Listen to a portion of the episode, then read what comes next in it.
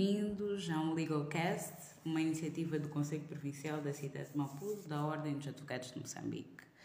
Hoje temos a honra de conversar com alguém que foi membro de duas magistraturas, sim, pertenceu à magistratura do Ministério Público e mais tarde ingressou na magistratura judicial. Passou pela advocacia e é de um dos poucos jubilados que temos em Moçambique. E hoje vamos descobrir alguns dos seus talentos. É com grande honra que recebemos o Dr. João Carlos Trindade. Seja bem-vindo, doutor. Muito obrigado. Eh, eu é que agradeço uh, o convite e o facto de se terem lembrado de mim. Eu que estou jubilado lá no meu cantinho, de vez em quando lembram-se que eu existo e me chamam para este tipo de iniciativas. Obrigado.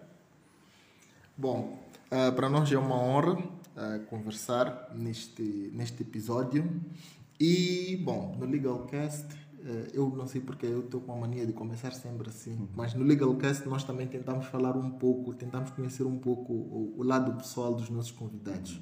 E nós queríamos conhecer um pouco o Dr. Carlos Trindade, para além do profissional. Bom, eh, eu acho que eu gosto pouco de me autoavaliar.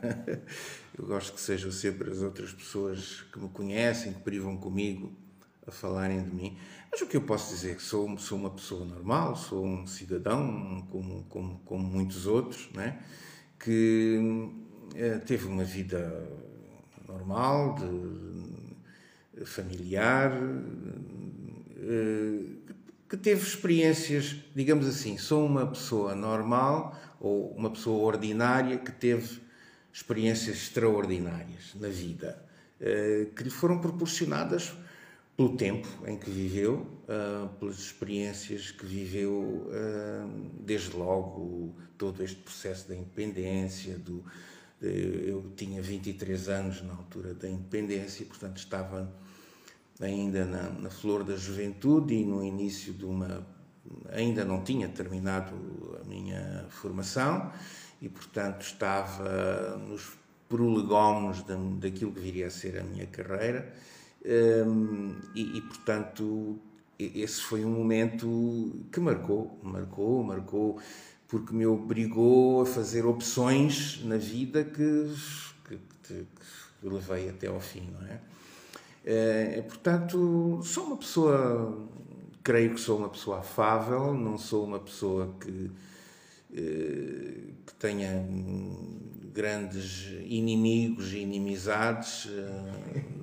Eh, sou uma pessoa cordial, eh, mas sou uma pessoa que, quando, quando sinto ou estou perante uma injustiça, às vezes reajo com muita impulsão.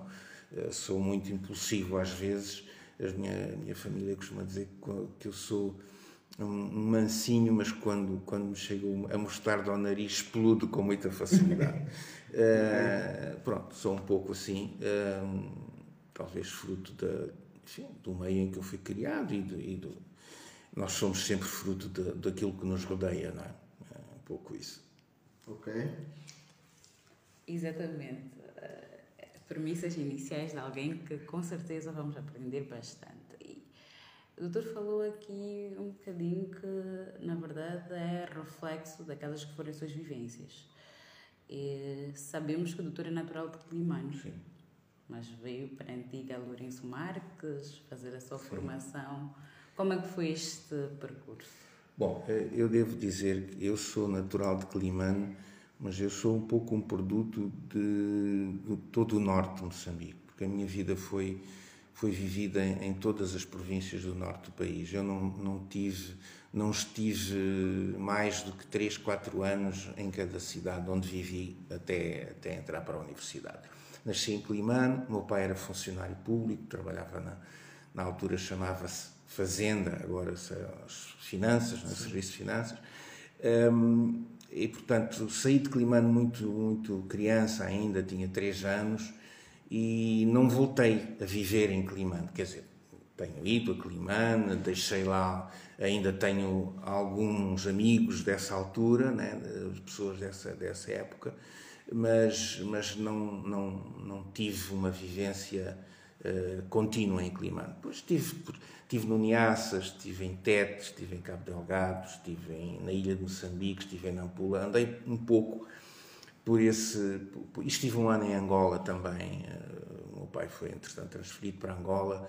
Eu fiz o meu sexto ano do liceu, que corresponde hoje à décima classe é, do ensino secundário, em Angola. É? Uh, e depois, quando eu entrei para a universidade, eu não vim logo para, para Lourenço Marques, eu fui primeiro para Coimbra, porque eu entrei ainda antes do, do 25 de Abril, antes do processo da independência, e, e, portanto, naquela altura não havia faculdade de Direito em Moçambique, não é?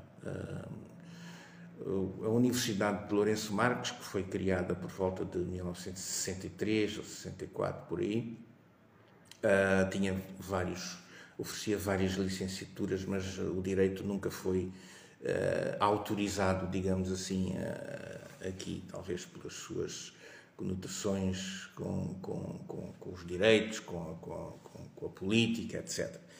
Então eu fui estudar para Coimbra. em 1972 fui para Coimbra, entrei na, na Faculdade de Direito da Universidade de Coimbra e, portanto, estava, estava a estudar em Coimbra uh, quando se dá uh, o 25 de Abril. Em Coimbra, eu comecei a ter, digamos assim, as primeiras oportunidades, as primeiras oportunidades de despertar um bocadinho para a consciência da minha própria identidade, aquilo que eu era. Porque, é assim, eu sou a minha ascendência é toda portuguesa, não é? Os meus pais, a minha mãe por acaso já, já tinha nascido aqui em Lourenço Marques, mas o meu pai é de Portugal uh, e toda a minha ascendência é de Portugal. Mas eu, eu quando fui estudar para, para Portugal, senti que havia qualquer coisa que me distinguia das pessoas de lá, e isso ainda hoje se sente, não é?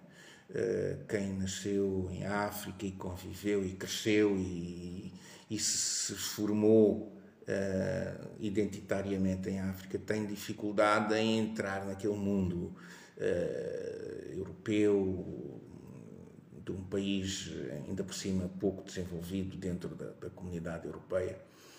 Bom, eu tive algumas dificuldades e comecei a perceber que eu era um pouco os meus interesses, a minha, a minha visão da vida era um pouco diferente. E, e, comecei também a ter primeiro contacto com isso, com, a, com a, a, o, o, fenómeno da luta pela independência. Né? Comecei a ouvir pela primeira vez uh, o que era Frelimo, comecei a ter os primeiros, comecei a ler os primeiros textos da Frelimo que, que me que me despertaram grande interesse. Lembro-me um dos primeiros textos que eu li da Frei foi aquele estabelecer poder popular para servir as massas, que era uma, um discurso do presidente Samora Machel, ainda no tempo da luta armada, em que ele previa o que seria uh, Moçambique depois da, da independência e uh, pronto. Aquilo empolgou-me um pouco, né? E, e, eu convivi durante esse tempo que estive em Coimbra, convivi muito com, com, com estudantes que eram tive pouco contacto com estudantes portugueses, mas tinha o meu, a minha, o meu círculo de relações era com eh, estudantes daqui, ou de Angola, ou de Cabo Verde, enfim, dos, de, das antigas colónias portuguesas.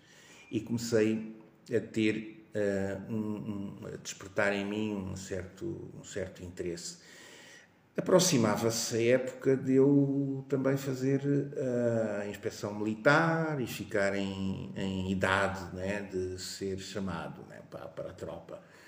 E comecei a, ter, comecei a pensar muito o que é que seria o meu futuro como militar. Eu não me estava a ver vir para aqui, pegar né, numa, numa G3 e andar aí no mato a, a combater aqueles que eu que eu respeitava como, como os que lutavam pela, pela, pela independência.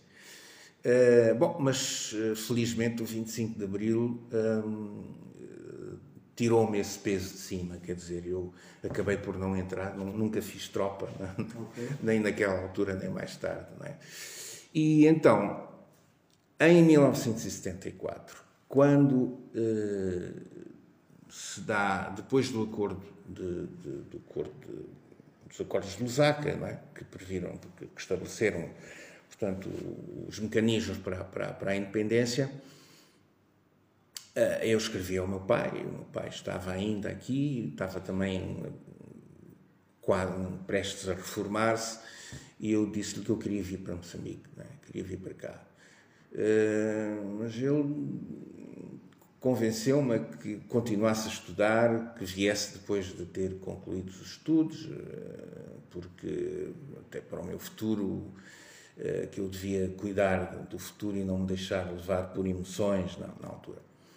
Bom, a verdade é que, entretanto, em novembro de 74, sai a notícia lá de que havia sido já o governo de transição havia decidido criar a Faculdade de Direito em Moçambique. E, portanto, aquele obstáculo que me fazia não, não regressar para Moçambique, uh, que era não existir aqui a faculdade, deixou de existir.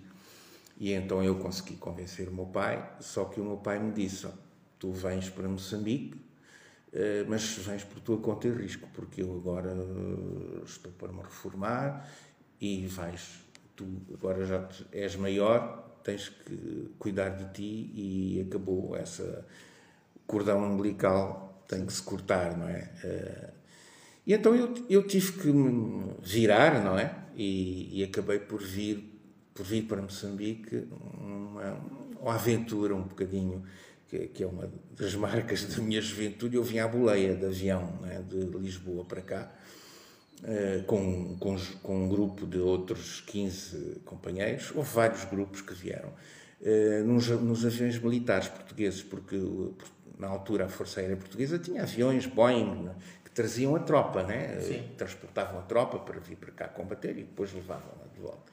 Bom, como tinha havido o acordo, os aviões vinham vazios, já não traziam tropa, só iam, vinham buscar a tropa para regressar. Então, nesses voos que vinham, nós conseguimos uma autorização para que uh, estudantes e outros uh, cidadãos que lá estavam, antigos soldados do exército português, pessoas que tinham ido lá por questões de saúde e tal, e que tinham poucas posses, né? tinham, tinham pouco dinheiro para pagarem passagens, etc. Eles autorizavam, então eu vim num desses voos para cá. Portanto, e, e aterrei aqui em Lourenço Marques em, em fevereiro de 1975. Eu já conhecia Lourenço Marques, mas nunca tinha vivido em Lourenço Marques. A minha passagem era, a minha, era sempre assim, passagem, quando, quando eu viajava, viajei várias vezes para Portugal de barco, é? quando, quando os meus pais iam de férias, e portanto passávamos aqui no Porto, ficávamos dois dias, tinha aqui alguns familiares, convivíamos e tal, e, e, era isso que eu conhecia de Lourenço Marques, não tinha um, um contacto maior do que esse. Portanto, a partir de 75 virei cidadão de Maputo e hoje, quer dizer, mais de, mais de dois terços da minha vida foram passadas em Maputo. Maputo. Yeah. É uma trajetória interessante. Quando fala do cenário dos barcos, eu fico a reimaginar aqueles cenários da caravela, uma viagem para Portugal. É, era uma caravela um bocadinho melhor, eu diria era mais um cruzeiro, né? porque aqueles barcos eram barcos muito bons, com todas as condições e, e, com divertimento a bordo, etc. Eram viagens muito boas. Né? Só que eh, eu, como estudante, essas viagens demoravam, às vezes demoravam um mês, né, daqui para, para Lisboa. Sim. E eu estava a estudar, fazia estas viagens, perdia esse tempo de aulas, né? depois sentia-me, às vezes, atrapalhado para recuperar, para recuperar. o tempo perdido. Né? Devo imaginar. E como é que foi, uh, pelo que percebi, volta a Moçambique vamos assim dizer, alguns meses antes da, da, da, da independência. E como explica, passou grande parte do tempo, um, um, um, período considerável em Portugal. Como é que foi voltar naquele momento? É verdade que já tinha o espírito, um, o espírito nacionalista, uhum. mas estava a voltar. Bom, como quem diz assim, eu não, não, só, só quero tentar desenhar um pouco o cenário. Uh, haviam pessoas que estavam cá a lutar, depois de Trindade voltou praticamente no fim. Como é que como é que foi? Foi bem recebido? Como é que foi? Não, muito bem recebido. Sabe, eu, eu, eu, eu costumo dizer que eu vim na contra-onda. Quer dizer, as pessoas da minha condição, uh, filhos de portugueses uh, que estavam aqui, o, o, grande movimento migratório era regressar a Portugal. É? Portanto, havia um, que é os, os, os, os, chamados retornados. É? Eu fiz o movimento contrário, é? numa altura em que pouca gente vinha de Portugal para Moçambique nessa altura, pessoas da minha condição, eu fiz esse. E é engraçado, eu quando, eu quando fiz, fiz essa viagem, como disse, mas o avião uh, parou na Beira. Né? O avião vinha, vinha de Lisboa Beira e depois ia para Nacala, porque a tropa, a maior parte da tropa estava no norte e era lá que, que embarcava. Então nós chegámos à Beira e desembarcámos na Beira. E depois era preciso ir da Beira para Lourenço Marques. Né? E como é que eu agora vou para a Beira? Uh, não tínhamos muito dinheiro, tínhamos muito pouco dinheiro, aliás. Na altura havia uma, uma um, um, autocarro um chimbombo que vinha da beira para cá, que era chamado Expresso Gazela, na altura. Uh, que eram uns autocarros muito bem, bons, luxuosos, tinham casa de banho, tinham, serviam refeições, essa coisa toda. Mas aquilo custava, na altura, eu recordo-me que eram para aí 2.500 escudos, ok, da altura, que era muito dinheiro. É? O salário de um, de um funcionário público médio eram 5, 6 mil escudos, né? daquilo que custava 2.500 escudos. Então, nós ficámos uma semana na Beira uh, e fomos pedir apoio à Frelimo, ao, à delegação da Frelimo, que já tinha estado na Beira. E eles apoiaram-nos. Uh, e então é engraçado que eu, durante aquela semana, tive uma semana lá até arranjar outra boleia de avião para vir, já na DETA, para vir para Lourenço Marques. Nós andávamos pela cidade da Beira, né? e como, como trazíamos aqueles pins de, com, com, com, a figura do Eduardo Mondlane e Viva Frelinho, não sei o quê, as pessoas pensavam que nós estávamos a vir da Tanzânia, que éramos uh, quadros da Frelimo que estávamos a vir. Então entrava, viajávamos nos machimbomos, ninguém nos cobrava, uh, Nada. ninguém nos cobrava o bilhete eh, dávamos prioridade, éramos uma espécie de heróis. Eu disse, olha, a boleia. Eh, e, portanto, depois cheguei aqui a, a Lourenço Marques e também fui recebido por um. Por, fui conduzido para, para a sede da Frelimo, que, ficava, que ainda fica ali na Avenida de Angola, né? e fui recebido lá por alguns camaradas que lá estavam na altura, até me integrar, até, até, até arranjar emprego e, e depois iniciar as aulas na faculdade e pronto, e fazer a minha vida. Mas, portanto, fui, fui recebido como, como um nacionalista que regressava ao país e que vinha, já tinha alguma formação, pronto, não, ainda não tinha concluído os estudos, a formação universitária, mas na altura ter sétimo ano do liceu já era muito bom, não é? Uh, não havia assim muita gente.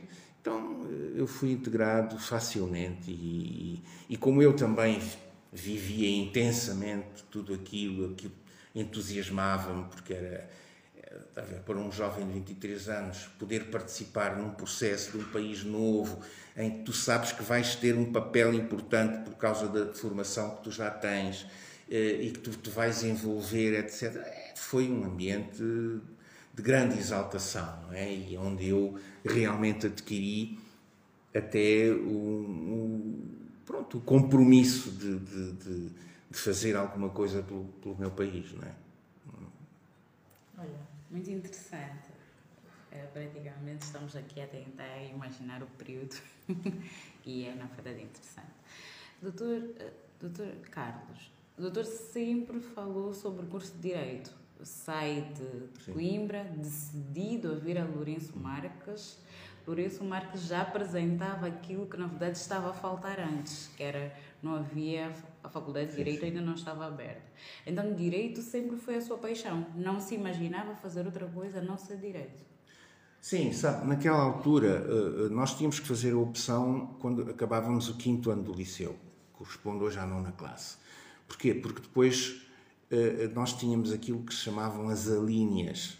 Nós, depois de fazer o quinto ano, tínhamos que escolher a linha para onde iríamos seguir, que eram os, cada linha correspondia a um curso. Por exemplo, havia os que queriam estudar uh, engenharias e não sei o quê, tinham a linha F, tudo quanto metesse matemáticas, enfim, okay. era a linha F. Havia os, os de letras, era a, a linha já A, B, não sei o quê. O direito era a linha D. Eu escolhi a linha D, na altura, porquê? Porque eu, eu tinha mais inclinação para as letras do que para as, para as ciências e, sobretudo, por causa da matemática, que eu sempre fui um, um, um grande entrave de juristas. Pronto, matemática, né? Então, uh, a opção que se me pôs era ou história, ou as literaturas, ou direito. Havia alguns que ainda conseguiam um bocadinho, mas metia também um bocado de matemática, era economia. Não, eu, eu escolhi direito, porque por um lado, porque sentia-me mais, se calhar, mais vocacionado. Por outro lado, o meu pai, embora não, não tivesse um, uma formação superior, ele era funcionário uh, das finanças e, e, fez a sua carreira fazendo os concursos dentro das finanças, ele não, não fez uma formação universitária. Ele tinha muito, muito, muito inclinação também para o direito. Ele, em, em muitos sítios onde estivemos, ele era o substituto ou do procurador ou do juiz eh, como funcionário. Né? E, portanto, o direito era uma das, das grandes uh, paixões dele e que eu aprendi também a, a, enfim, a herdar. Né? Uh, e, portanto, não, não se me pôs na altura outra opção se não fosse, que não fosse o direito. Né? No início, ainda sem muita consciência do que é que eu viria a fazer com o curso de Direito, mas depois, a meio do curso, sim, percebi que era, que era aquilo que eu queria e, e era aquilo que, que talvez condissesse melhor com a minha formação e com a minha maneira de, de ver o mundo. Né? Ok. E fazendo então aqui a ponte, um, quando é que inicia a sua carreira profissional? Uh, bom, quando digo fazer a ponte é mesmo porque, por causa desse histórico do Sim. pai ser substituto de hum. juízes, etc. Acho que o, a profissão de juiz foi a primeira, não sei. Não, uh, é assim, eu, quando ainda estava a estudar, eu estava, eu, eu, eu fui dar aulas, né, numa escola secundária. Fui professor de, de História e Geografia numa escola que se chamava Escola Secundária General Machado, né, ali perto do. onde é hoje a Universidade Pedagógica. Ok. Aquilo era a escola secundária do General Machado. Eu dava aulas uh, de, de, durante o dia e tinha as aulas na faculdade à noite. Porque já, quando a faculdade abriu, as aulas eram a partir das 17 para em frente. Porque a maior parte dos professores eram também advogados ou, ou antigos magistrados é, e, portanto, também não tinham, não tinham, não eram professores a tempo inteiro, não, não tinham disponibilidade para dar aulas durante o dia. Portanto, eu fazia isso. Bom, dei aulas durante. Primeiro, ainda trabalhei uns meses no Banco de Moçambique como escriturário, depois, então, fui dar aulas. Entretanto, há um colega meu que entra para, para a Procuradoria mais cedo que eu, que é o Dr. José Norberto Carrilho, juiz conselheiro. Ele entrou para a Procuradoria e a Procuradoria estava à procura a Procuradoria estava à procura de, de novos, uh, novos pessoal para, para, porque os tribunais estavam a ficar vazios, não é? Porque, digamos assim, quando, quando foi da independência não havia nenhum magistrado moçambicano. Os magistrados eram todos portugueses, não é? Que estavam cá em comissões de serviço e tal. Eles foram saindo e os tribunais foram ficando um bocado vazios, não é? foram, os lugares foram sendo preenchidos com pessoas eh, que tinham outras profissões e tal, e que eram convidadas. Então havia muita falta, muita carência de quadros para a Procuradoria, para os tribunais, etc. E então, procura, eh, ele deu o meu nome, até sem eu saber, deu o meu nome para, para eu ser eventualmente chamado para a Procuradoria. E um dia uh, ele telefona-me e diz: pá, olha, já foste nomeado, saiu o teu nome no Boletim da República, és substituto Procurador da República, na altura chamava-se Delegado Procurador da República, ali no Tribunal Civil. Disse: pá, pois, mas eu não sei nada disso, pá. Não, vai lá, tu vais aprender e tal. Pronto, fui tomar posse na Procuradoria da República e fui e fui para o, para o meu gabinete, né, que me destinaram lá, era ali no prédio Macau, né, eh, onde ainda hoje tem lá. Então eu era procurador numa, numa secção civil. Uh, e fui durante um ano procurador ali. Uh, lidava com questões, sobretudo com questões ligadas a menores, né? Uh, casos de investigação de paternidade, algumas falências, porque o, o, Ministério Público era o síndico das falências, pronto, ações, muitas, muitas execuções por custas e esse tipo de coisas. Uh, fui aprendendo na prática, até com os, com os, outros que lá estavam, com o escrivão e tal, fui aprendendo um pouco a, a tarimba daquilo, ao mesmo tempo que ia, ia estudando. Né? Pronto, quando eu fiz uh, o. Na, na, altura, o curso de Direito tinha. A licenciatura tinha quatro anos, com, com bacharelato ao fim de dois anos. Portanto, ao fim de dois anos tinha-se adquiria-se o grau de bacharel e depois de licenciado aos quatro anos.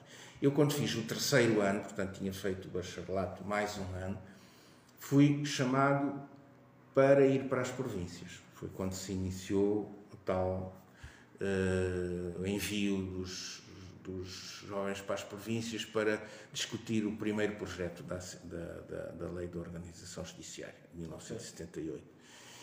E então eu fui, fui um dos que fui selecionado, nós fizemos um, um, um curso de preparação para ir para as províncias, fazer a divulgação da lei e depois assumir os primeiros. E, e quando foi o, o, Ministro da Justiça, na altura, o Dr. Rui Baltazar, ele chamou-nos ao Ministério e disse-nos: olha, uh, vocês já terminaram o curso de preparação, vão para as províncias eu vou decidir que para a Beira vai o Dr. José Norberto Carrilho e para Tete vai a doutora Maria da Conceição de Quadros, já Sim. falecida, trabalhou muitos anos no Ministério da Agricultura.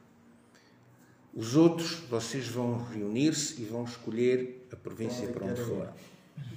Bom, eu cheguei à sala, eu era solteiro, não tinha compromissos familiares, estava sozinho e como já sabia que havia muita gente que queria lutar por lugares aqui próximos, Xaixai, Nampana, mesmo aqui Maputo e tal, eu para não andar na, estar na confusão cheguei lá e disse, alguém quer ir para o Niassa? Niassa era aquele desconhecido Niassa. Ninguém, obviamente. Ok, eu escolho Niassa, eu vou para o Niassa. Pronto. Uh, Fez-se a distribuição, cada um escolheu, conforme escolheu. Eu acabei por ir uh, para o Niassa. Portanto, em abril de 1978, parti para o Niassa como responsável da brigada que ia discutir o projeto de, de lei da, da, da, da, Organização Judiciária. Comigo foi um, um, um colega que acabou, acabava de entrar, portanto, eu era veterano em relação a ele, porque tinha um ano de trabalho, que é o Dr. Joaquim Luís Madeira, também juiz conselheiro agora, é? e fomos os dois para o Niassa. Uh, e, e, portanto, ele, ele, depois de terminarmos a discussão do projeto, houve uma grande reunião em, aqui em Maputo, a primeira reunião nacional do Ministério da Justiça, onde se fez o balanço da, da discussão e fez-se a recolha das contribuições e pronto, eu fui nomeado juiz-presidente do Tribunal Provincial, do Tribunal Popular Provincial do Niassa, e o Dr. Madeira ficou como um, delegado do Ministério Público, procurador, digamos assim, do Ministério Público lá. Foi uma interessante trajetória. Depois de Niassa, mas agora ficou aqui um dado interessante. O doutor diz que foi para Niassa solteiro. Sim. Então, quando é que Sim, é conhece a sua cara metade e onde? Eu já, eu já conhecia, eu já conhecia quando estive em Nampula. Eu fiz o sétimo ano, portanto, antes, imediatamente antes de eu ir para Portugal, para a Faculdade de Direito, eu fiz o sétimo ano em Nampula. E a família dela era de Nampula. Eh, o pai era médico lá, Isabel Casimiro estava lá. Eu conhecia na altura no, no liceu, mas conheci, colega, um bocadinho mais nova que eu, não lhe dei grande importância, nem ela a mim. Depois, eu estive no Niassa, de facto, estive dois anos, dois anos no Niassa, regressei a Maputo em 1980 e, e então vim para o Tribunal Provincial de Maputo. Uh, e então, um dia encontrei um irmão dela, uh, que era jornalista, uh, e que foi lá, foi ao tribunal cobrir um, uma notícia de um julgamento que havia e tal. tal. Encontramos, ele disse: Ah, tu és, estás aqui e tal, afinal tu és juiz aqui. Sim, sou. Tal, como é que está a tua família? Tudo bem, pá, tens que ir lá à casa e tal. Pronto, começaram a convidar a ir lá à casa e pronto. é, e aí uh, acendeu-se ali uma, uma chamazinha e depois acabei, portanto, começar a namorar com a minha mulher e casámos uh, dois anos depois, 83, casei-me em 83. Já era juiz, já tinha terminado a minha licenciatura, porque entretanto, quando eu regressei do Niassa para cá, tive a possibilidade Infelizmente fui, fui beneficiado em relação a outros colegas que ficaram mais tempo nas províncias e consegui terminar a licenciatura porque já estava em Maputo de novo, né? em 81. Ok. Yeah. Interessante. Então, o doutor reacendeu uma chama antiga. Sim. e como é que ela lidou com este processo? O doutor foi para a Niassa? Como é que foi o seu crescimento profissional? Tendo em conta que também tinha, tinha um relacionamento, como é que foi fazer esta... Bom, eu, eu, eu, só, eu só comecei a namorar com ela já depois de ter vindo do Niassa. Eu, quando fui para o Niassa, nós não, não, nem a tinha reencontrado ainda. Portanto, não, na altura eu não tinha, não tinha nenhuma...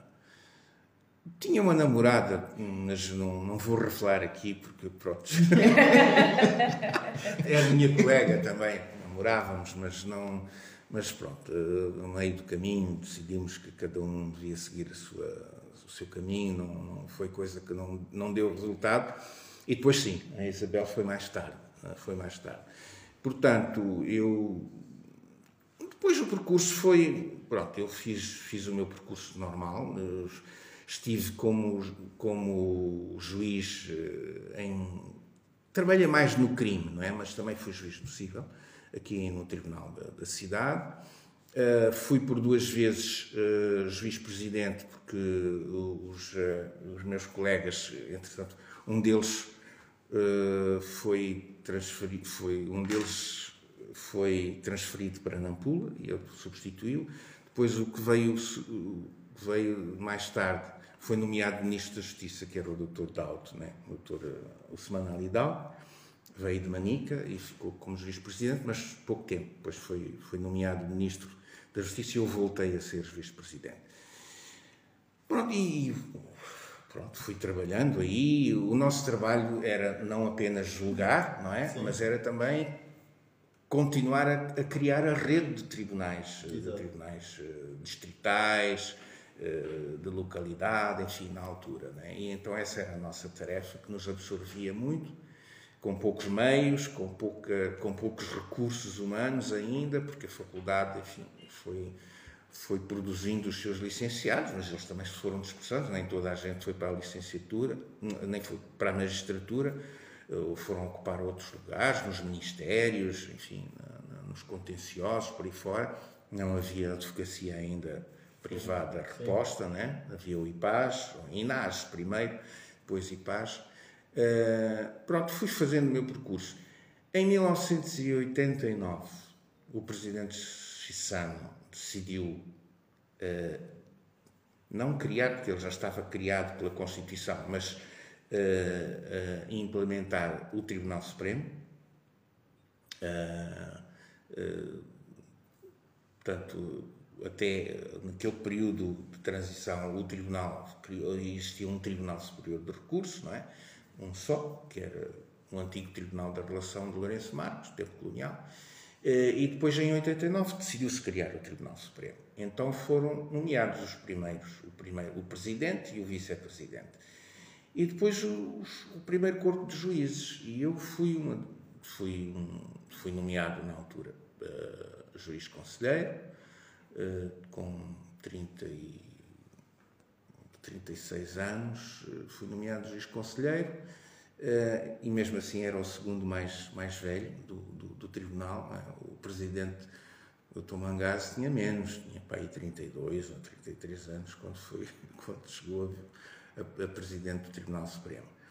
Uh, e pronto, depois fiz a minha carreira aí até, até me jubilar. É? Ok. E, bom, o doutor fez, uh, tá, estava aqui a referir que terminou a formação em 81 e depois, em 83, a faculdade é encerrada. Sim. Como é que foi para si aquela decisão? Sabe, eu, a decisão sempre foi muito. Durante muito tempo houve uma, uma, uma opacidade à volta das razões uh, reais do, do, encerramento da faculdade. Não é?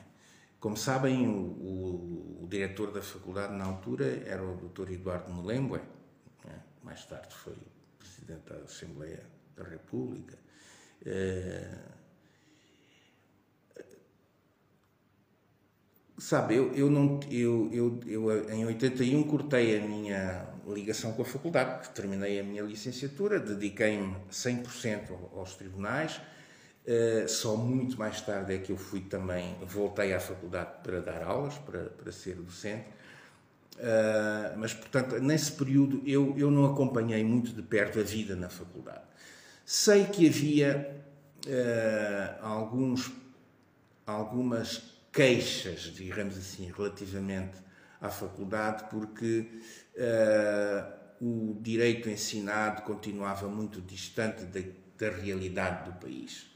Uh, Fazia-se muito um, o, e se nós formos uh, rigorosos e sinceros, ainda hoje isso acontece um pouco, não é?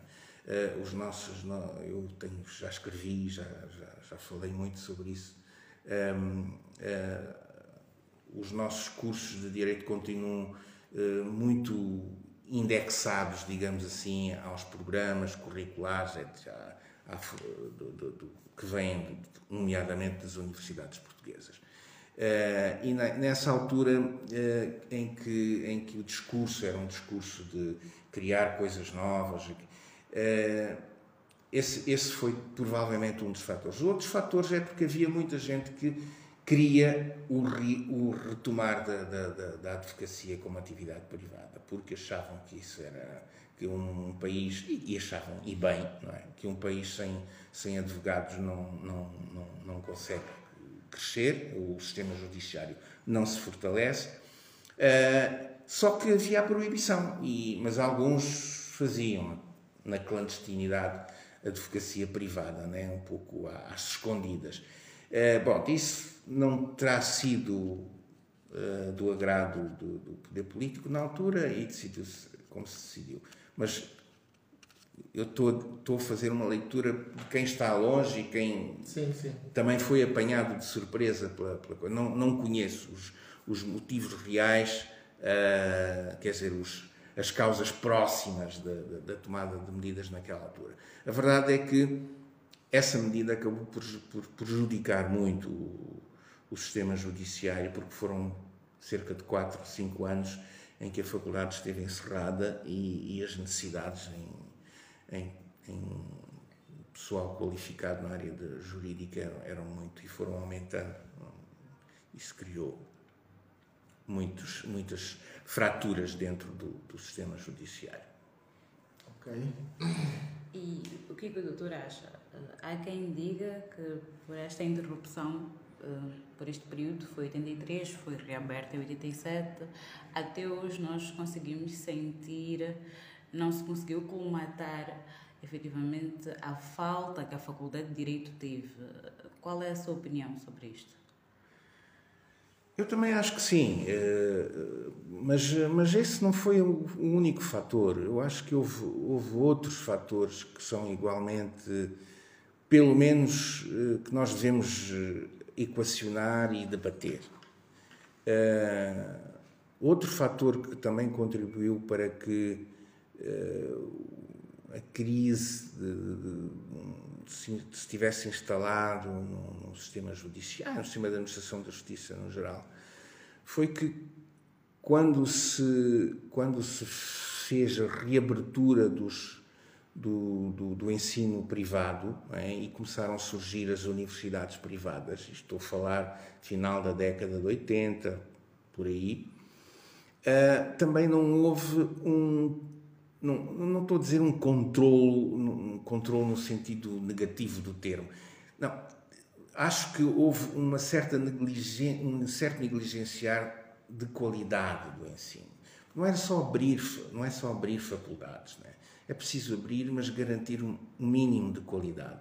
Qualidade no corpo docente, qualidade nos conteúdos temáticos que são ensinados, portanto, nas, nas tais. Uh, como é que se diz? Reformas curriculares, etc. Isso não foi feito. Eu lembro-me de ter, ter, ter sido uma das pessoas que foi convidada para uma reunião quando foi criada quando foi criado o ISCTEM.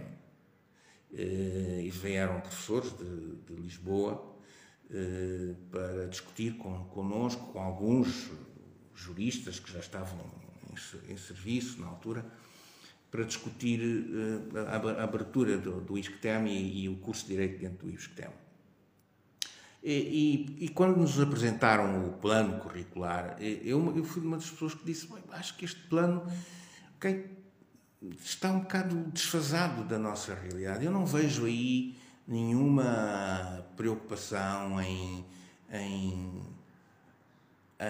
por exemplo, eu acho que uma faculdade nova que vai abrir tem que ter uma área de pesquisa, tem que ter uma área em que se em que os estudantes cadeiras sobre antropologia ou sobre sociologia jurídica e, e, e, uma área de pesquisa em que os estudantes vão procurar saber que direito é que se pratica por esse país fora, porque o direito que se ensina na faculdade, não, se você vai para uma, um, um distrito de Chicoala-Coala, ninguém sabe o que é o Código Penal nem o Código Civil. As pessoas têm conflitos, resolvem conflitos. Como é que esses conflitos são resolvidos? Que direito é que, é que, é que resolve esses conflitos? Qual é, qual é o ordenamento jurídico que prevalece aí. Isso é preciso estudar para, para que as nossas leis, à medida que vão sendo feitas, tenham uma certa correspondência com a nossa realidade concreta. Mesmo que o, porque o direito tem sempre,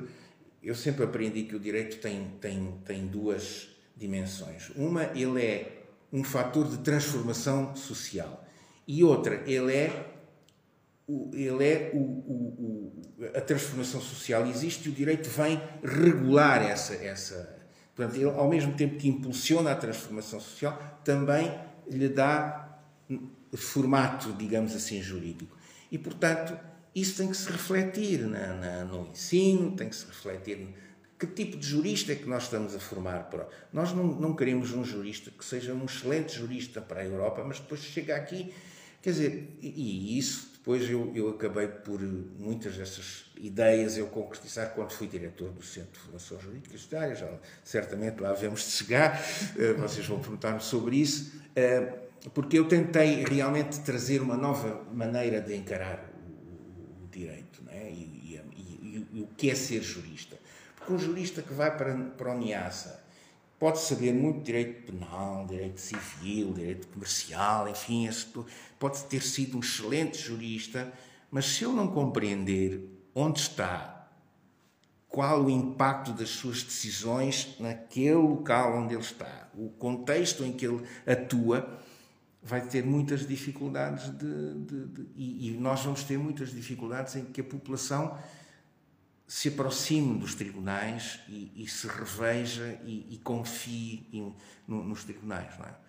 Eh, então, eu acho que o encerramento da Faculdade de Direito teve impacto, sem dúvida nenhuma, teve impacto. Foram quatro, quase cinco anos em que não houve formação no país eh, de juristas, eh, numa altura em que nós tínhamos que 200 juristas, não? se tivéssemos cento e tal juristas para um país de, na altura devia ter para aí 15 ou 16 milhões, estamos a falar na década de 80, hum, é, é, é, era, era uma desproporção muito grande. Ela ainda hoje existe, mas foi um pouco atenuada. Né? Nós hoje já conseguimos ter juristas licenciados em Direito em todas as províncias. Naquela altura não havia, né? Sim. Os poucos que havia estavam concentrados aqui na cidade de Maputo.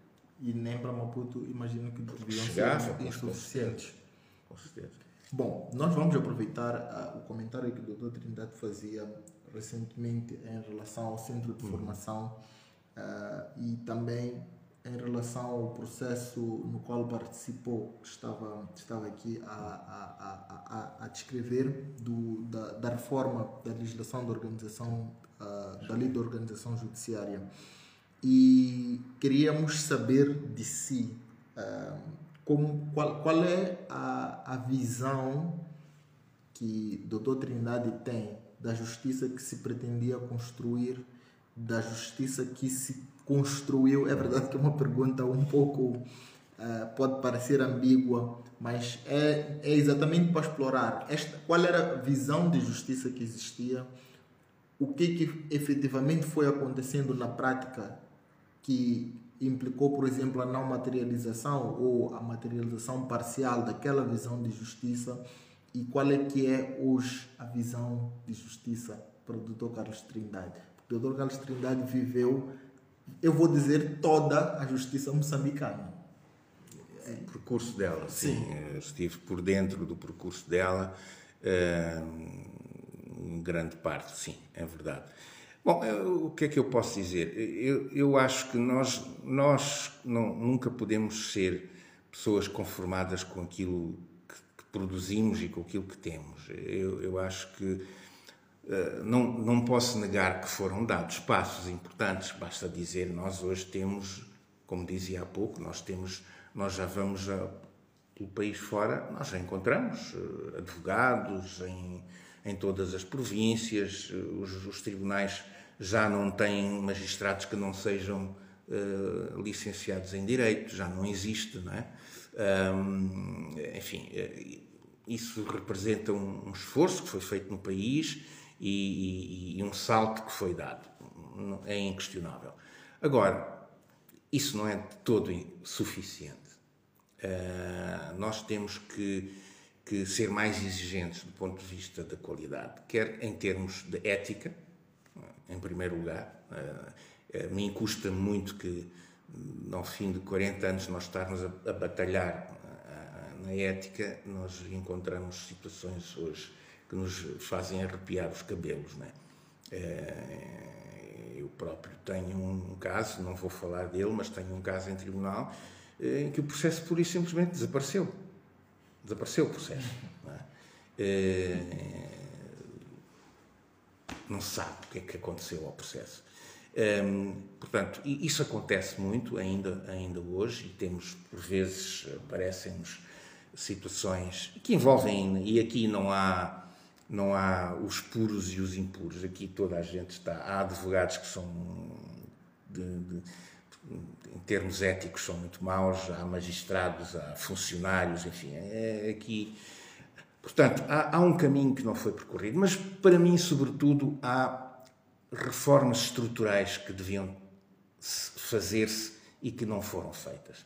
Todas as reformas que foram feitas até agora, como sabe, eu estive envolvido num, talvez num, num, estudo mais profundo que foi feito sobre as justiças, e a gente diz justiças no plural, propositadamente, foi aquele estudo que se fez com, com, com a equipa do professor Boaventura de Sousa Santos em finais dos anos 90. Uh, eh, para mim foi uma escola muito importante. Eu, de facto, devo dizer, eu em 1900, eh, vou, vou, vou explicar como é que eu me inseri nisto. Em 1994 dá-se eh, dá-se, portanto, há o acordo de paz, não é? com a Renamo, o acordo de Roma, e há as primeiras eleições multipartidárias em 94. E no âmbito do acordo de paz foi criado um tribunal eleitoral. Foi a única eleição que teve um tribunal eleitoral específico para decidir dos recursos das decisões da Comissão Nacional de Eleições. Eu fui um dos dois juízes moçambicanos eleitos pelo Conselho Superior da Magistratura Judicial para ir integrar esse tribunal. Eu e o meu colega, Dr. Joaquim Madeira, que tinha ido comigo para o NIASA, portanto, os dois do NIASA. Uma fomos, grande dupla. É, fomos para o Tribunal Eleitoral. E o Tribunal Eleitoral tinha mais quatro juízes nomeados pelas Nações Unidas. É? Havia um juiz português, havia um juiz francês, havia um juiz brasileiro, havia um juiz da Nicarágua. Acho que eram estes. Um, esse tribunal, uh, depois, nos termos da, da, da, do, da legislação, do próprio, da própria lei orgânica que criou esse tribunal, os juízes escolhiam e elegiam entre si o presidente. E eu fui eleito presidente, fiquei presidente desse tribunal.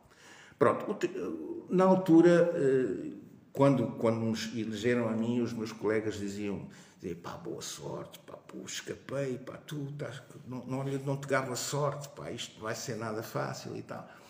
Eu disse, mas porquê? Quer dizer, vamos levar isto, vamos acreditar que a paz veio para ficar e que nós temos um papel a desempenhar.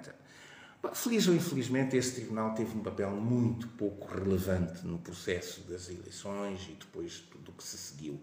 Porquê? Porque os conflitos que surgiram durante o processo eleitoral foram todos resolvidos por via política, da negociação, intervindo as Nações Unidas, não foi por via judicial. Acho que nós, durante esse tempo, tivemos dois casos, ou três casos no, no, no, Tribunal de recurso de decisões da Comissão Nacional de Eleições. O resto foi julgado politicamente, foi resolvido politicamente. Pronto, de qualquer modo, estive ali e aquilo foi um processo com alguma tensão. E eu, quando aceitei uh, o desafio que me foi na altura imposto, eu, eu, eu pedi uma contrapartida ao, ao Presidente do Tribunal Supremo na altura e Presidente do Conselho Supremo na altura. Olha, eu vou, vou aceitar essa tarefa que me vão dar, vou estar à frente do Tribunal Eleitoral, mas eu quero pedir uma coisa. Quando terminar tudo, quando o Tribunal Eleitoral se extinguir, eu quero uma espécie de sabáticas, quero algum período e quero ir para fora, quero ir fazer um mestrado, quero arejar um pouco as ideias, quero conhecer realidades mais, refrescar um pouco a minha formação, porque eu estou há muitos anos a trabalhar e preciso agora de sair um pouco de... E, e foi feito esse compromisso. E eu, no fim disso, decidi ir fazer uma, um mestrado. Eu estava convencido que ia fazer um mestrado em, em Coimbra, tinha sido a minha universidade inicial. Sim na área do direito penal, porque era a minha, a minha área de trabalho, quase na maior parte do tempo. Mas, entretanto, conheci o professor Boaventura de Sousa Santos, que veio a Moçambique, a convite do Centro de Estudos Africanos, onde a minha mulher estava a trabalhar, e ainda está até hoje. Eh, ele veio cá em contactos, e, e, e nos contactos que eu fiz com ele, ele eh, lançou-me um grande desafio, que foi porque é que eu não ia fazer um mestrado que eles tinham lá na Faculdade de Economia, na, no Departamento de Sociologia. Exatamente, um mestrado na área da Sociologia do Direito, de Sociologia do Estado, etc. Eu achei muito interessante, uh, uh, achei que talvez aquilo me interessasse e, e, tinha mais uma vantagem, é que a minha mulher podia ir fazer o mesmo mestrado comigo. Ela na área dela, de história e de, de, das questões de género, etc., e eu na área do, do, direito do Estado. E fui fazer esse mestrado de Coimbra. Foi muito bom, tínhamos um grupo muito, muito bom, havia também estudantes vindos de Angola e de outros países africanos. Uh, e no fim desse, de, do meu mestrado, nós uh, decidimos propor às autoridades aqui, e, e desenvolver um, um, um, programa de um, um projeto de investigação, de pesquisa sobre a justiça em Moçambique, porque eles lá tinham acabado de fazer o mesmo em Portugal. Só que em Portugal eles só se fixaram nos tribunais. Aqui nós alargámos para a, a, a, chamada justiça informal, os tribunais comunitários, os, os regos, enfim, todo, toda a justiça chamada informal. E desenvolveu-se esse, esse trabalho esse estudo. Foi um estudo com alguma profundidade, nós demoramos três anos, não foi uma coisa que se fez em, em 15 dias. Nós percorremos de sete ou oito das, das, das 11 províncias do país, uh, estivemos em mais de 40 ou 50 distritos, uh, investigar, fizemos um estudo sobre a justiça formal nos tribunais judiciais, fizemos muitas entrevistas, assistimos a julgamentos, assistimos a, a, a sessões de, de, resolução de conflitos nessas instâncias, enfim, entrevistámos muita gente. Foi um estudo mais ou menos profundo que depois deu origem àquelas publicações. Uh, e, e, ali nós já tínhamos algumas uh, recomendações aliás, o último volume do, do livro, a, a, parte final é só com recomendações dirigidas ao Governo sobre possíveis medidas para melhorar o sistema de administração da justiça em Moçambique. Bom, só que aquilo, nós produzimos aqueles relatórios, entregámos os relatórios. O que foi feito dos relatórios agora já, já me escapa. Né? Se ficaram nas gavetas, se ficaram nas estantes, não sei. Coincide que, mais ou menos nessa altura, eu sou de novo confrontado com outro desafio. Eu tinha acabado de fazer, ter estado no Tribunal Eleitoral, tive, no, tive a fazer o mestrado e convidam-me então para uh, montar o Centro de Formação Jurídica e Judiciária, que foi aprovado por decreto. Pronto, e fui nomeado diretor, fui o primeiro diretor do centro. Pronto, tive juntar uma equipa, tive que definir eh, toda a linha programática, os conteúdos, constituir o corpo docente. É verdade que nós tivemos a vantagem é que tivemos bastante apoio internacional, é do PNUD primeiro, depois mais tarde dos dinamarqueses que financiaram muitas das atividades do centro. E conseguimos montar um centro uh, com com, creio com qualidade, né? considerando as, eh, enfim, o nosso contexto, eh, foi pelo menos um centro que foi reconhecido no âmbito da CPLP ou dos, dos PALOPs, e muitos dos cursos que passaram a ser feitos no, no âmbito de um grande programa financiado pelas, pela, pela, União Europeia, eh, muitos dos cursos para os PALOPs foram dados aqui, porque se reconheceu que nós tínhamos aqui uma boa uma boa base, um bom centro para, para formar, para formação. E aí então discutimos uh, muito no centro, porque nós também introduzimos a pesquisa no centro, introduzimos um, um, novos, novas metodologias de ensino, muito mais um ensino uh, baseado na, no estudo de caso, na, na, com, com muita com uma componente forte de, de, de, atividades extracurriculares, para além das aulas magistrais normais, etc. Então, conseguimos eh, montar um bom centro. Uh, e ao longo do, da atividade do centro também fomos fazendo novas propostas de reforma. Mas nem todas elas foram acolhidas, né? nem todas elas passaram pelo crivo das, das, das decisões políticas, não é? Uh, e, portanto, a meu ver, uh, perdeu-se muito tempo, e, mas muitas dessas, dessas propostas de reforma eu acho que se mantêm válidas. Aliás, eu posso revelar aqui que eu acabei de escrever um artigo que vai ser provavelmente publicado em breve, num grande estudo que foi feito, um estudo multidisciplinar que foi feito sobre Moçambique, uh, patrocinado pela, pela Universidade das Nações Unidas e pela Universidade de, de, Copenhaga, da Dinamarca. É um estudo que engloba desde a área da saúde, a área do sistema financeiro eh, e outras áreas, incluindo a área da justiça. E a mim pediram para eu escrever o capítulo sobre a área da justiça, onde eu faço uma análise do que eles perguntaram, eles pediram olha, descreva como é que é hoje o Estado de Direito e a independência judicial em Moçambique. Pronto, e eu faço um pouco isso nesse texto e, e, faço, digamos assim, uma análise crítica sobre as reformas que deveriam ter sido feitas e não foram feitas e avanço algumas ideias. Portanto, isso deve estar a, ser lançado dentro de pouco tempo, um, onde, onde me parece que toco em algumas questões. Obviamente, eu não tenho solução para tudo, não tenho, não, não, não, longe de mim. Passar a ideia de que, que eu, quer dizer, tenho a solução mágica para os problemas da justiça. Mas acho que algumas reformas têm que ser feitas e que não foram feitas apenas porque não houve vontade política para as fazer. Em particular? em particular, olha, por exemplo, nós temos que repensar o, o, a, a, a, composição e o funcionamento do Conselho Superior da Magistratura Judicial e das, das, dos Conselhos Superiores de Magistraturas não só judicial, Ministério Público, eh, administrativo, etc. Eh, essa é, um, é, um, é, é, por exemplo, um, uma das áreas. A visão que é preciso ter da justiça, a, a, a definição de, de, programas articulados entre os diversos, diversos atores que, que intervêm na, na, na, administração da justiça, incluindo a, a, a, o papel da ordem, o papel do IPAS, o papel dos, dos, das justiças eh, não eh, formais ou informais. Enfim, tudo isso eu penso que é preciso, é preciso repensar. Por exemplo, a questão dos tribunais comunitários. Tanto se fala, não é?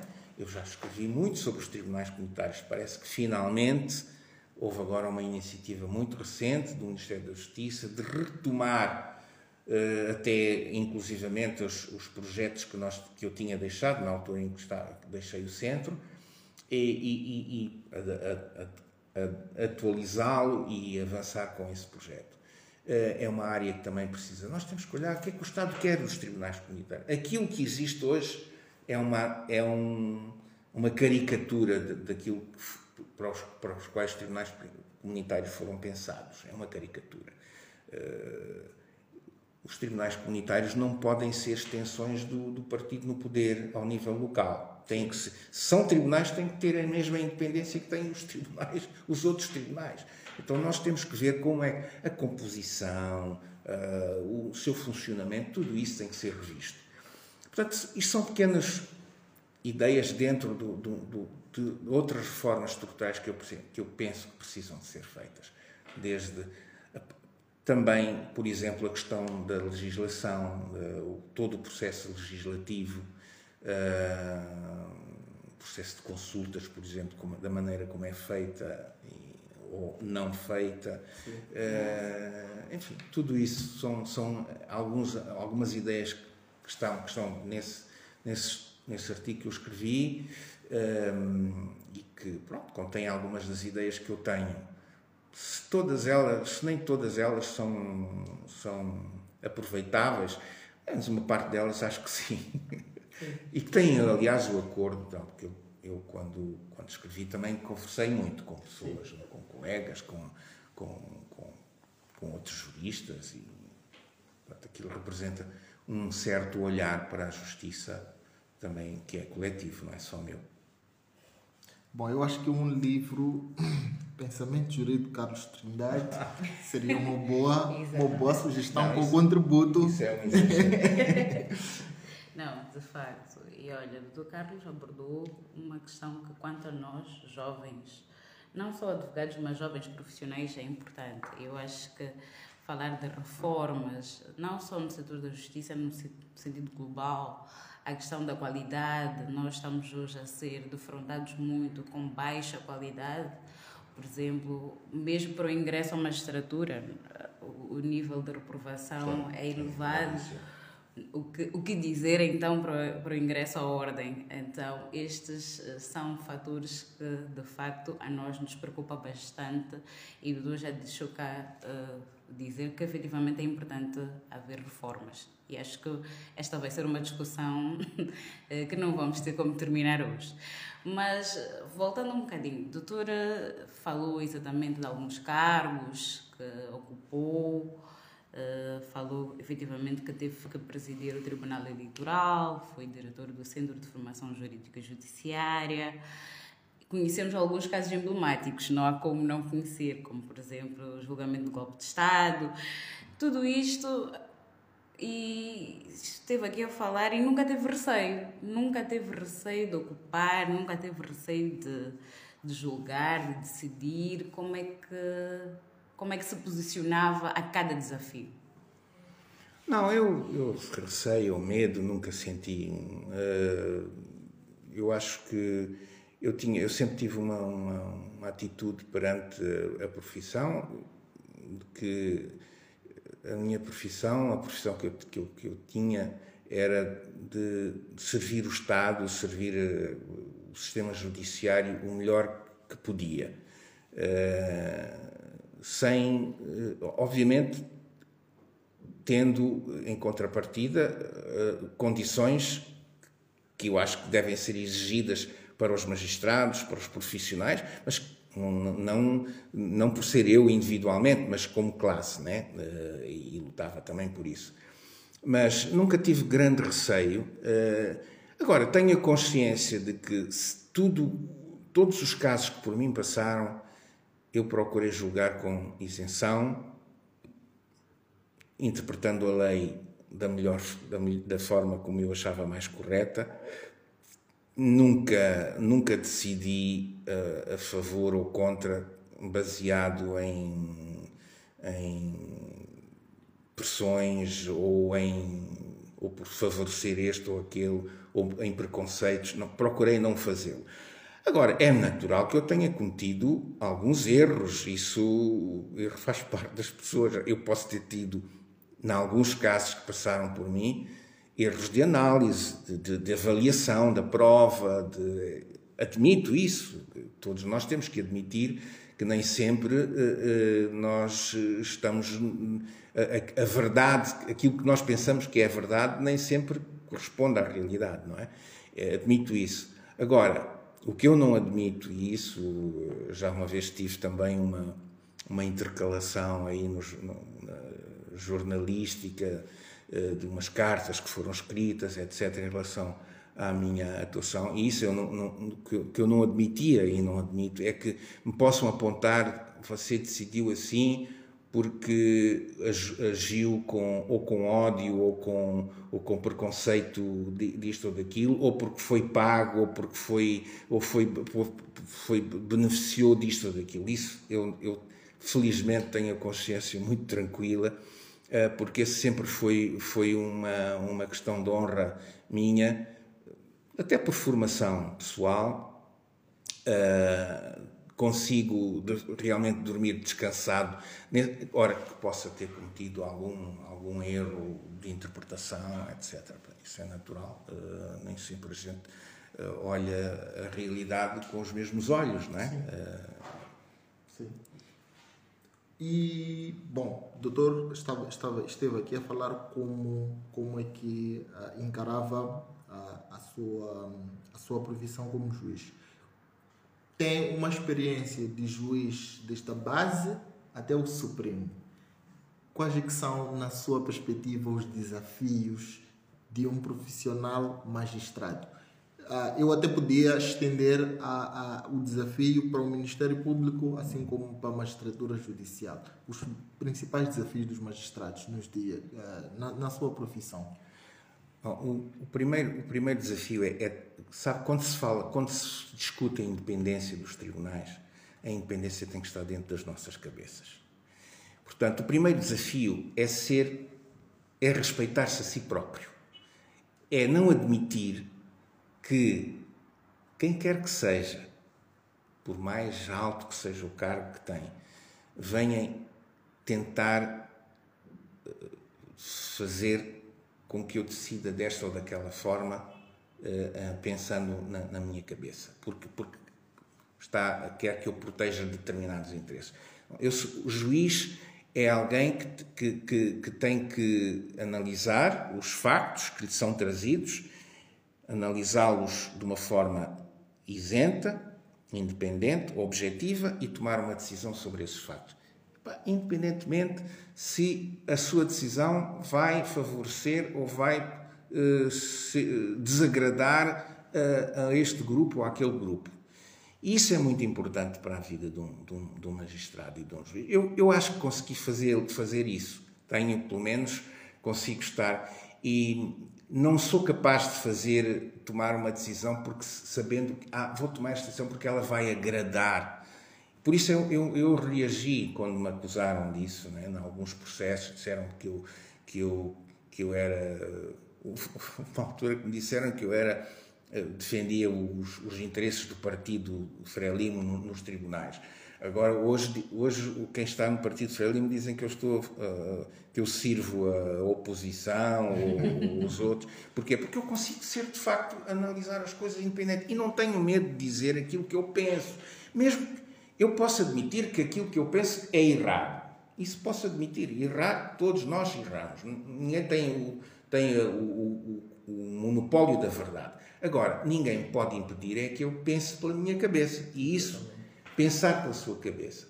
Então, eu acho que essa é a primeira qualidade de um, de um magistrado. É ter respeito por si próprio, ser objetivo, ser isento e não se deixar influenciar por aquele que é o mais poderoso, ah, ou, ou, ou porque é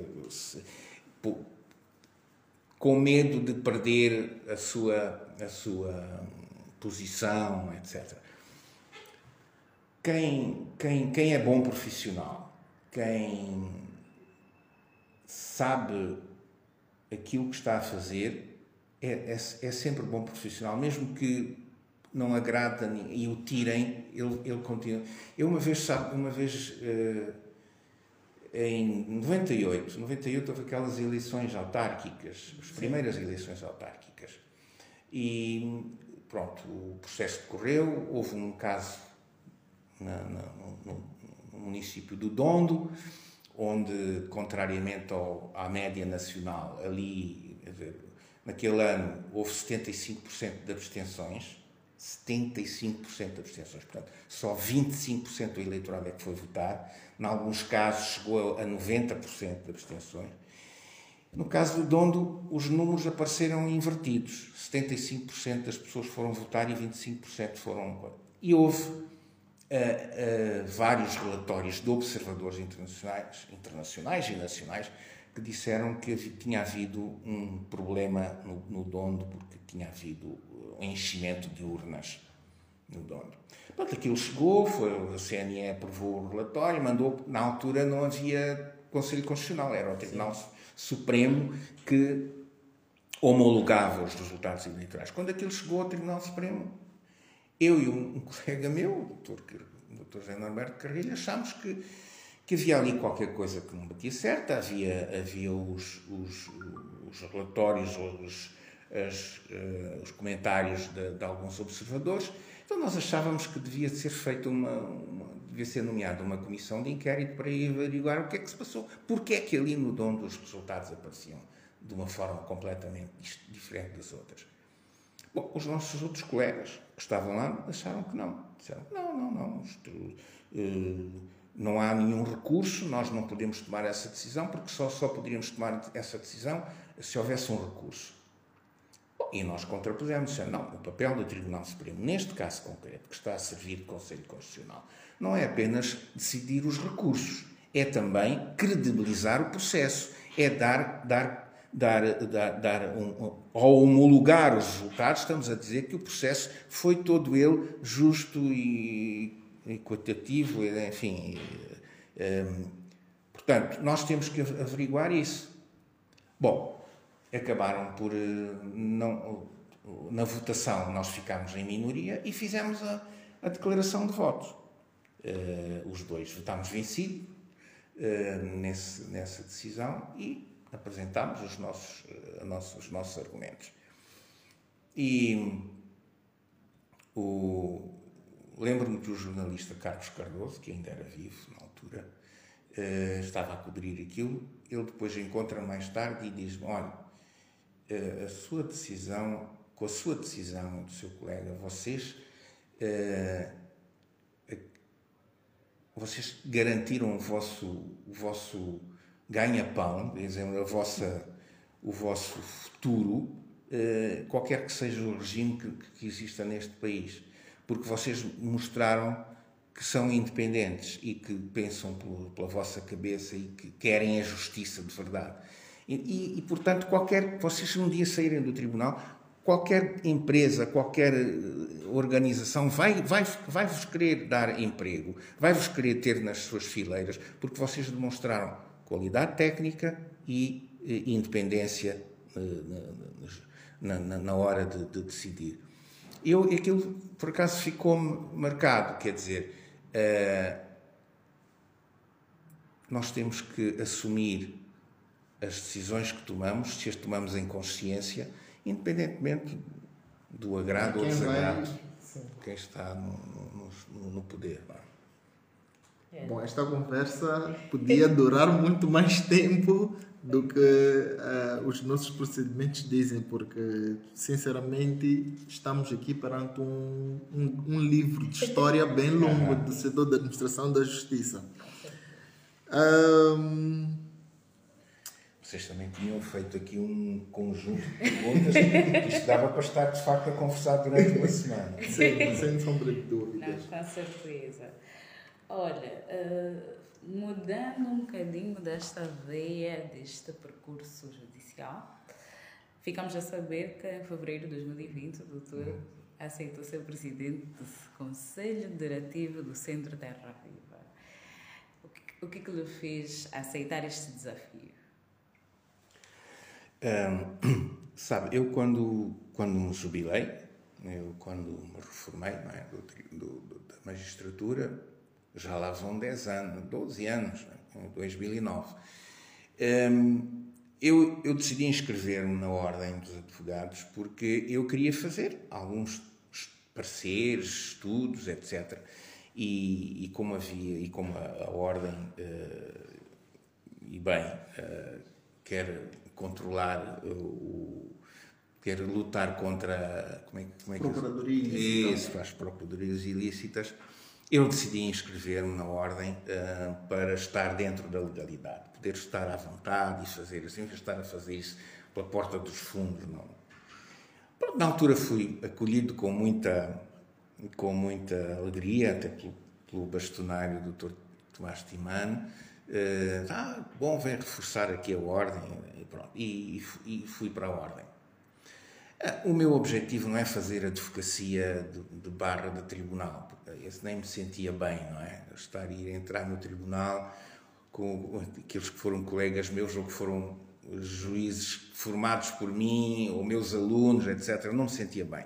E por isso, ao longo destes 10 anos, fui uma vez ao tribunal, que foi naquele caso do Carlos Castelo Branco e do jornalista Fernando Banz, por causa do, do artigo que foi publicado, uh, mas era, um, era uma. Foi, pronto, foi um caso também, foi uma causa, né? Uh, foi no fundo, de, aquilo era a defesa da, da liberdade de expressão contra a, tentativa de reprimir uh, as críticas à, à, governação na altura do presidente que estava, que estava em exercício e, e portanto fui. Mas uh, tirando isso, praticamente não tive mais casos de tribunal, nem quero ter. Uh, mas quero, mas vou fazendo estudos. Em, em 2015, a doutora Alda Salomão, que foi minha aluna na Faculdade de Direito nos anos 90, foi minha aluna, eh, pediu um, um, parecer jurídico sobre um, uma, um, o processo de, de, atribuição dos doates na, no, na península de, de Afungi, em Palma, por causa do processo do gás e óleo gás. Portanto, já estavam a surgir problemas naquela altura. Então eu aceitei, constituí uma equipa, eu e mais dois colegas, o Dr. André Cristiano e a doutora Lucinda Cruz, estivemos a, fomos até, inclusivamente, viajámos até Palma, ouvimos as pessoas, pegámos na, na legislação, fizemos uma interpretação jurídica sobre o processo de licenciamento e o processo de atribuição dos doados e o processo de reassentamento das populações. Pronto, e concluímos que havia um, uma grande violação das normas da legislação. O próprio Estado que aprova a legislação depois não a cumpre, não é? E terminámos dizendo que havia motivos para que uh, essas decisões pudessem ser objeto de uh, uma contencioso judicial. judicial. E a doutora Alda, naturalmente, usou esse parecer nas lutas que ela estava a travar na altura um, e, e, que, pronto, nós sabíamos que não iam, não iam no, no, fim, não iam impedir que o negócio do gás, nem era esse o objetivo, impedir, era simplesmente garantir que fosse respeitada a legislação e fossem protegidos os direitos das populações locais que estavam a ser reassentadas em condições que não respeitavam uh, as normas uh, previstas na legislação. Uh, e na sequência disso, que passou, uns dois anos depois, ela convidou-me a ser membro do, do, CTV, portanto, porque a CTV é uma associação, e participar nas Assembleias Gerais, dar a minha contribuição, etc. Pronto, eu fiz isso, inscrevi-me como membro do CTV. Porque o CTV é uma, é uma, é uma organização que eu reputo de séria e, e que faz um trabalho de muita qualidade nesta área de terra, ambiente, uh, portanto, governação da terra e a questão do ambiente, biodiversidade, etc. Tem muito bons quadros, muito bons profissionais e faz um trabalho uh, independente uh, muito, muito sério. Bom, uh, em finais de 2019, internamente eles decidiram fazer uma, uma reforma institucional, criar novos órgãos, libertar algumas pessoas técnicas que estavam muito sobrecarregadas com a, parte, de, digamos assim, administrativa ou a parte de direção, etc. E ela convidou-me para eu presidir ao Conselho Diretivo. Eu aceitei. Não sou um executivo, portanto, não, não, não tenho uma, um papel mais de coordenação e semi-executivo, portanto, presido às sessões do Conselho Diretivo, com, portanto, reporto o do, do Conselho Diretivo à Assembleia Geral e, e faço a, a, coordenação. Por vezes envolvo-me também num ou noutro projeto, uh, para o qual sinto maior vocação, vou também faço algumas viagens, uh, acompanho o, o, desenvolvimento das atividades nos vários projetos, mas não é um, um trabalho de executivo permanente, não é? Portanto, é um trabalho de coordenação Uh, e, e sinto-me bem, sinto-me bem, é um, é um trabalho que faço com, com muito gosto. Trabalho com gente de muita qualidade. A doutora Alda é uma das, das autoridades neste momento deste país nessa matéria. Ela fez o doutoramento recente uh, na, na, Holanda. Uh, mas tem outras pessoas, tem o doutor Marcos, Marcos Pereira na área do ambiente, é um biólogo de, de, grande reputação também, tem gente de, de muita qualidade ali a trabalhar e, e eu agrada muito estar, trabalhar a, ali. Devo imaginar. Bom, doutor, nós estávamos aqui a comentar que há muito a discutir nesta conversa. Talvez mesmo para fechar, uh, íamos colocar somente dois. Uh, primeiro, uh, doutor, pela experiência que teve, certamente que, que acumula alguns ensinamentos, uh, alguns conselhos que podia deixar uh, aos iniciantes de carreira. Uh, pode ser para advocacia, pode ser para magistratura, mas existem sempre aqueles princípios básicos e, e referenciou muito a questão da ética, mas provavelmente hajam também aí mais algumas alguns conselhos que que deixaria para os jovens profissionais? Pode ser da área jurídica, assim como. Hum. Olha, eu, a primeira coisa que eu posso dizer é que, para mim, eu sempre vi a juventude como. como também fui jovem e ainda me sinto jovem em, em, em espírito, em muitas coisas, embora os, os anos vão, vão, vão, começando a pesar. Uh, mas eu acho que a juventude tem que ser tem que ser inconformada com a realidade quer dizer tem que eh, eh, um jovem tem que estar permanentemente a questionar eh, a realidade e a lutar por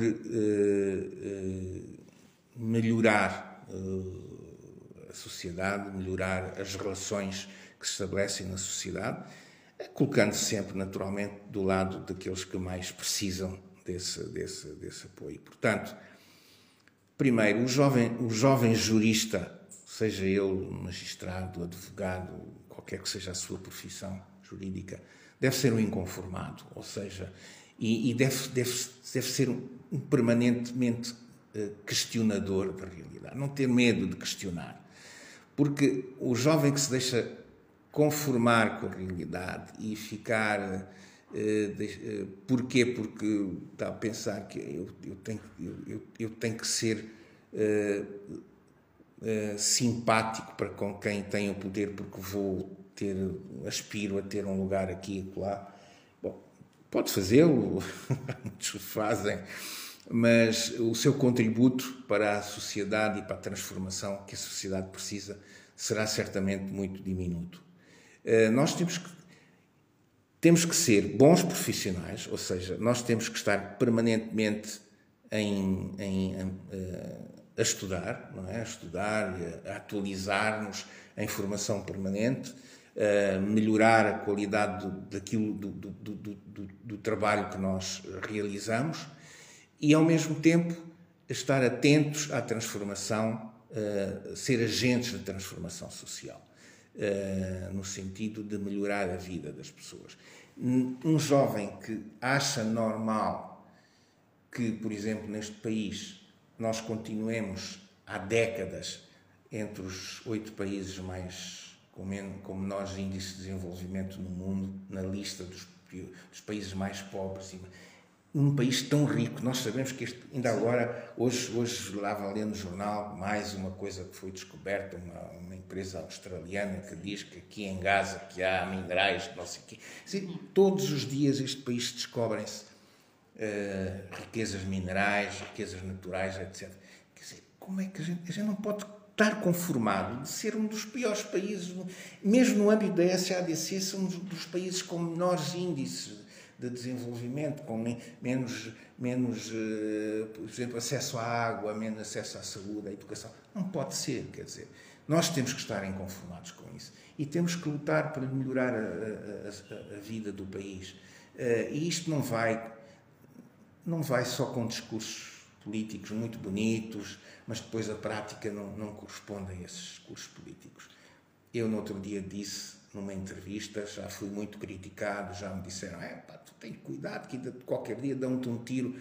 Mas quer dizer, eu disse numa entrevista: um país onde se proclama que nós somos todos a favor do povo e tal, melhorar a coisa mas depois vamos dar festas de aniversário em Dubai e andamos a comprar, gastar milhões a comprar carros de luxo e, e casas e, e, uma insaciabilidade terrível. Não, não é compatível, não é compatível. Sim. Temos que ser coerentes entre o discurso que fazemos e a prática que nós realizamos. Então, é preciso nós preocuparmos realmente pelo bem-estar das populações mais carenciadas, não é possível nós estarmos satisfeitos por ver a maneira como as pessoas são transportadas nos My Loves, eh, a maneira como são tratadas nos hospitais, nos serviços públicos. Quer dizer, não pode. Nós temos que ser inconformados e lutar pelos direitos dessas pessoas, por fazer respeitar a Constituição, por fazer respeitar os direitos de, de, dos cidadãos. E nós somos agentes temos responsabilidades especiais porque somos, somos juristas, nós, nós somos defensores dos direitos, dos direitos das pessoas, eh, direitos humanos, direitos de, de cidadania e, e, é esse que deve ser o nosso posicionamento. Se fizermos isso e se juntarmos a isso uma postura séria, responsável, nós teremos um, um jurista com ética, um jurista com boa formação, um jurista que está ao serviço da sociedade. E depois ele, ele certamente vai, vai ter proveitos com isso. Não é? Agora, não pensemos todos em ficar ricos em pouco tempo. É? Alguns dirigentes dizem nós temos direito a ser ricos. Eu, eu, eu, costumo dizer, não, não temos direito. Ninguém tem direito a ser rico neste país enquanto milhões de pessoas vivem na miséria. Quando todos tivermos acesso ao mínimo básico, então está bem. Alguns que sejam ricos, que, desde que seja fruto de um trabalho, um, trabalho, do seu trabalho, do seu trabalho honesto, tudo bem. Agora, roubar dinheiro do Estado, desviar fundos, etc., para, para enriquecer e deixar a, a população na miséria, não, isso não, isso não é compatível. Portanto, é este apelo que eu deixo foi algumas, alguns destes valores que mediaram ao longo da vida eh, e eu, eu espero que os muitos alunos que eu tive ao longo da vida que passaram por mim, que conviveram comigo, que trabalharam comigo, tenham pelo menos bebido um pouco desses valores e os transmitam por sua vez às, às gerações que vierem depois deles. Obrigado. Doutor Trindade, muito obrigado pelas lições. Acho que terminou é, esta conversa com chave de ouro. E eu, eu dizia, para além da ética, e doutor voltou a terminar na ética, o que significa que a ética tem um, tem um peso muito importante uh, na, na, na reflexão que eu conhecia. E De facto, temos mesmo a agradecer. É, Com certeza, vamos ficar à espera do, do artigo que em breve estará disponível. O doutor disse que teve uma participação Sim. na Universidade das Nações Unidas. E agradecemos a todos que dispensaram o tempo para ouvir esta belíssima e muito importante entrevista. Eh, E assim termina mais um Legalcast. Muito obrigado. Bem, este trabalho.